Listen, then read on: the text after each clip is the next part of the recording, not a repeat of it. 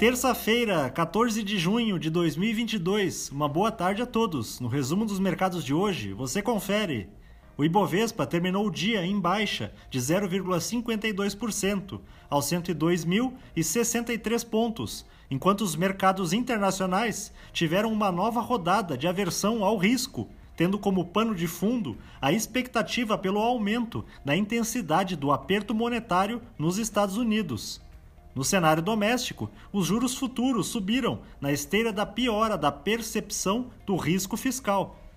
Na ponta positiva, as ações preferenciais da Petrobras, em alta de 1,13%, avançaram depois que a companhia assinou com o governo de Sergipe um protocolo de intenções para a identificação de oportunidades de negócios com o uso do gás natural.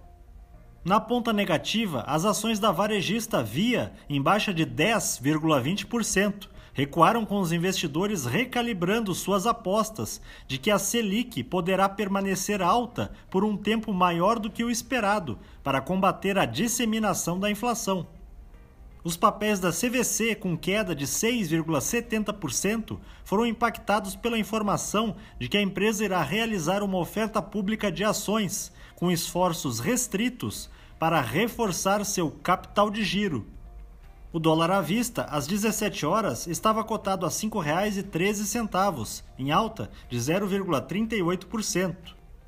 Já no exterior, as bolsas asiáticas fecharam sem sinal único, por um lado, pressionadas pelo mau desempenho de ontem dos índices acionários norte-americanos. Por outro, apoiadas pelo avanço das ações de empresas chinesas ligadas ao petróleo e às montadoras de veículos.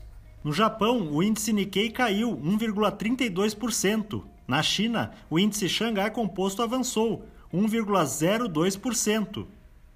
Os mercados na Europa encerraram em baixa em seu sexto pregão consecutivo de quedas.